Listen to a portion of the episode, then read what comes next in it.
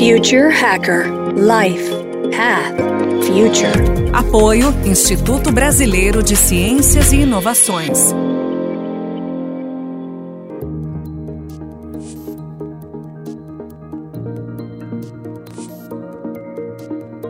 Olá pessoal, bem-vindo ao Future Hacker. Temos aqui o segundo bloco do Papo Ótimo com o Lucas Foster. Lucas, vamos, vamos falar de um tema que você deixou um teaserzinho no, no final do primeiro bloco, que era o nomadismo. Queria falar sobre o nomadismo digital. E muitas empresas, né, já é fato, né, o famoso home office veio para ficar. Né? Então, a crise trouxe a necessidade de readaptação do mercado de trabalho e as áreas criativas foram as primeiras a recolocarem nesse cenário. Até nos Estados Unidos, né, o Centro de Pesquisa lá de Pesquisas Econômicas fala que, se não me engano, analisou em abril desse ano 40% dos trabalhos podem ser feitos de forma totalmente remotas e esse número só tende a crescer. Mas como a economia criativa conseguiu se adaptar rapidamente a isso? Né? Então essa é uma pergunta. E quais as vantagens e desafios de atuação no trabalho 100% remoto? Eu digo que se a gente está sofrendo com essa pandemia, né, essa questão do, do trabalho remoto e se acostumar a essa nova rotina de distanciamento social. Imagina se não houvesse a internet e se a internet ainda não tivesse a nuvem, né, para compartilhar dados e você poder trabalhar de qualquer lugar. Se tudo fosse baseado em um servidor, num HD ali dentro da empresa, de certa forma, é uma coincidência muito grande que no momento em que nós não podemos estar no ambiente de trabalho, o trabalho pode estar em qualquer ambiente. E nas indústrias criativas, eh, muitos dos profissionais já utilizavam ferramentas, eu acho que, que não fazendo propaganda, mas a Adobe, há cerca de cinco anos, ou talvez um pouco mais, criou né, a cloud e libertou muitos dos criativos para poder trabalhar como freelancers e, e de outras formas um pouco mais livres. Uh, no momento em que a ferramenta de trabalho passa a ser o celular, o computador com acesso à internet para acessar os documentos em nuvem, poder mexer nas ferramentas que só liberam as funcionalidades se estiver conectado, e no momento em que quase todo lugar oferece uma boa conexão, as pessoas começam a questionar qual a razão de buscar repertório somente através de revistas de banca. Eu lembro que minha irmã se formou em moda e na época da faculdade ela esperava chegar aquela Vogue da Itália, uh, em algumas poucas bancas de São Paulo, aquelas revistas importadas, porque era a única forma de ter acesso a repertório, né? E isso tudo mudou. Ah, as pessoas querem fazer uma experiência imersiva no seu próprio repertório e ao mesmo tempo viver uma vida diferente. Então, os millennials, né, que é, já estão ficando velhos, tiveram um grande privilégio, na verdade, no seu estilo de vida. É, eu não sei se a geração Z ela vai ter tanta é, liberdade assim, porque a questão da responsabilidade com o meio ambiente ela vai ser cada vez maior. A questão do nomadismo digital, que é, é, se o nomadismo só é viável hoje por conta da tecnologia, né? Ganhou muita força com os criativos, porque uma boa parte da capacidade do criativo de gerar inovação e propor soluções novas é ter acesso a repertório. Ele precisa ter bagagem e nada melhor do que aprender do que viver, né? A, a experiência em si. Então, uh, os criativos eles já têm uma característica, ou quem trabalha nas indústrias criativas já tem uma característica de curiosidade, né? Uma vontade de buscar novas referências, de querer imaginar cenários diferentes. E a tecnologia proporcionou essa liberdade de acesso de democratização das experiências, vamos dizer assim. Então, se eu quero conhecer a Tailândia, eu posso ir, viver de lá, trabalhar de lá e ganhar em dólar, ou eu posso continuar atendendo meus clientes no Brasil, enquanto eu viajo, eu faço um mochilão pela Europa. Tudo isso foi virando um estilo de vida, um estilo de vida cada vez mais desejado por uma parcela grande de jovens, jovens adultos, que agora começam a se tornar famílias nômades, e você tem o home office, eu diria como o primeiro primeiro estágio de um nômade digital, né?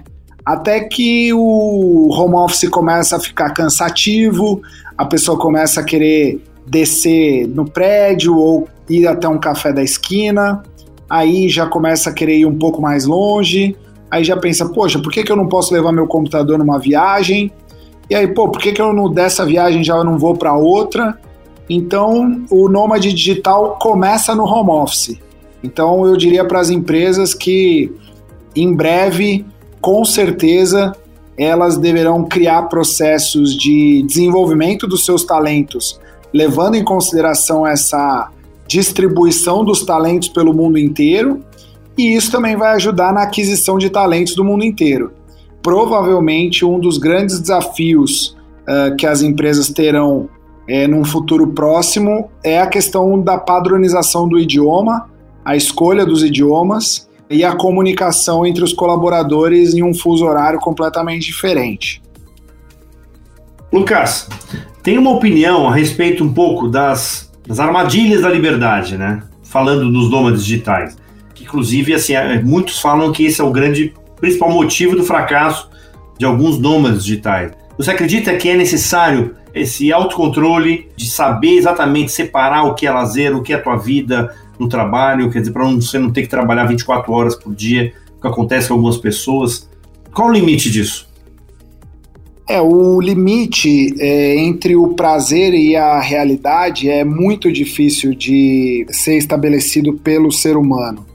O ser humano ele é um pouco irresponsável, digamos assim. Ele vai aprendendo a abrir mão do prazer é, com sofrimento. Não é, não é fácil abrir mão do prazer.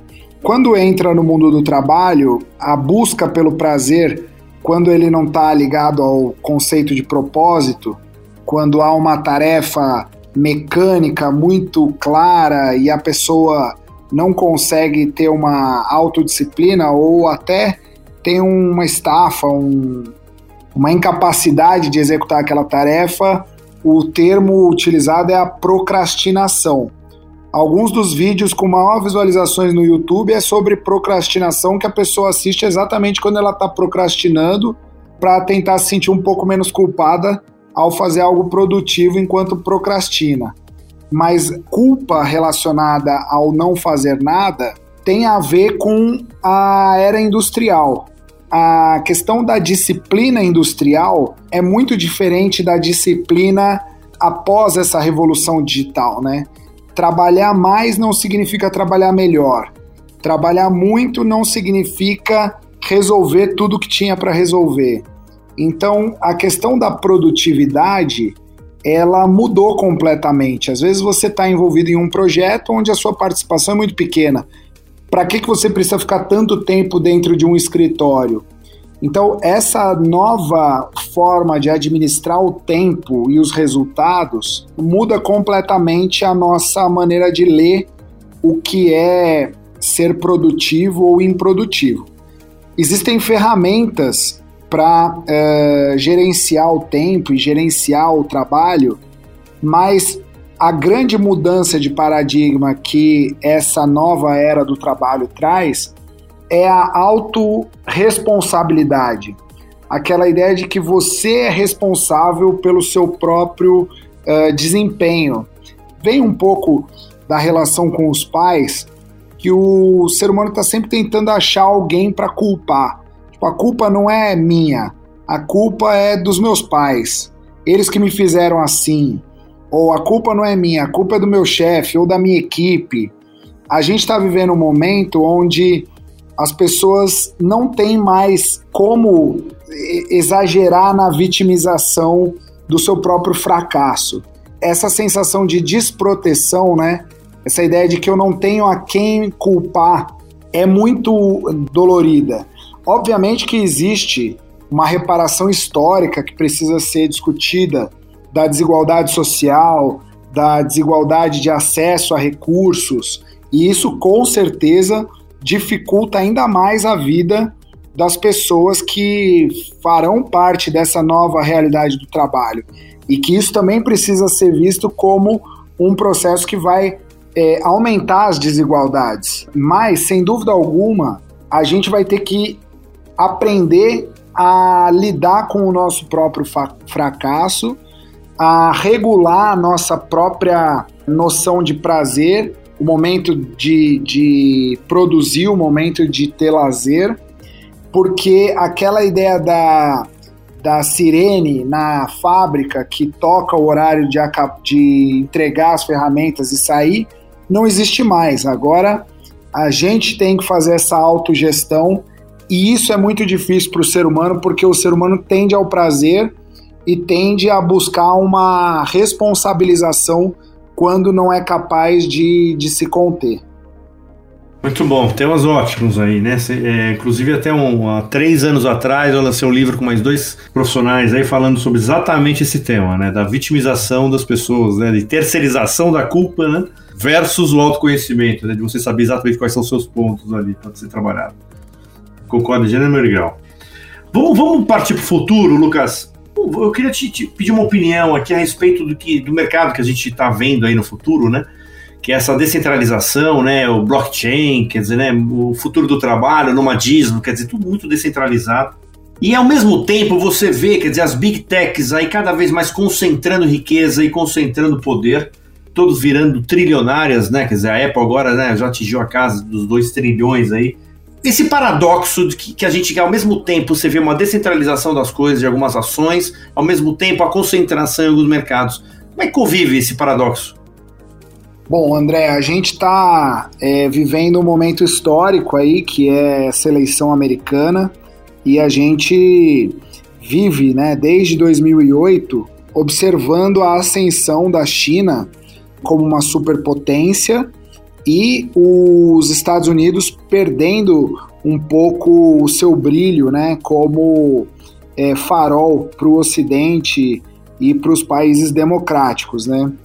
A gente vai ver muita água passar por debaixo da ponte ainda nessa discussão entre Estados Unidos e China, mas não há como negar que o modelo de sociedade chinês tem conseguido resultados econômicos extraordinários, o que agora começa a se traduzir em influência é, geopolítica e, e financeira né, em outros países do mundo todo. As big techs, elas têm uma capacidade de controle da informação, dos dados, que é muito sedutor para países com modelos de, de poder centralizado. E a gente está vivendo um momento onde a China é, começa a ganhar mais espaço. As, as big techs que cri foram criadas no Ocidente ainda não conseguem acessar o mercado chinês com uma grande força, né? Você tem outros players que nascem na China tentando ocupar territórios no Ocidente. Uh, mas digamos que o governo americano realmente force a barra para acabar com o monopólio das big techs e que a China, como uma tentativa de atrair as big techs uh, para serem parceiras do seu modelo de expansão uh, geopolítico, abrem o mercado chinês uh, e pedem que essas empresas mudem as suas sedes ou conseguem forçar para que os Estados Unidos segurem um pouco essa, essa capacidade de desmembrar essas grandes empresas. Será que as big techs que têm esse valor de, de poder estariam mais alinhadas aos valores culturais chineses ou aos valores culturais democráticos americanos? Eu tenho uma grande dúvida se as empresas é, big techs são tão democráticas quanto os países que fundaram as bases para que esses negócios surgissem essas big techs elas tendem a um modelo monopolista. E para isso você precisa de um governo centralizador que dê pouco espaço né, para competitividade. Eu acho que existem dois cenários.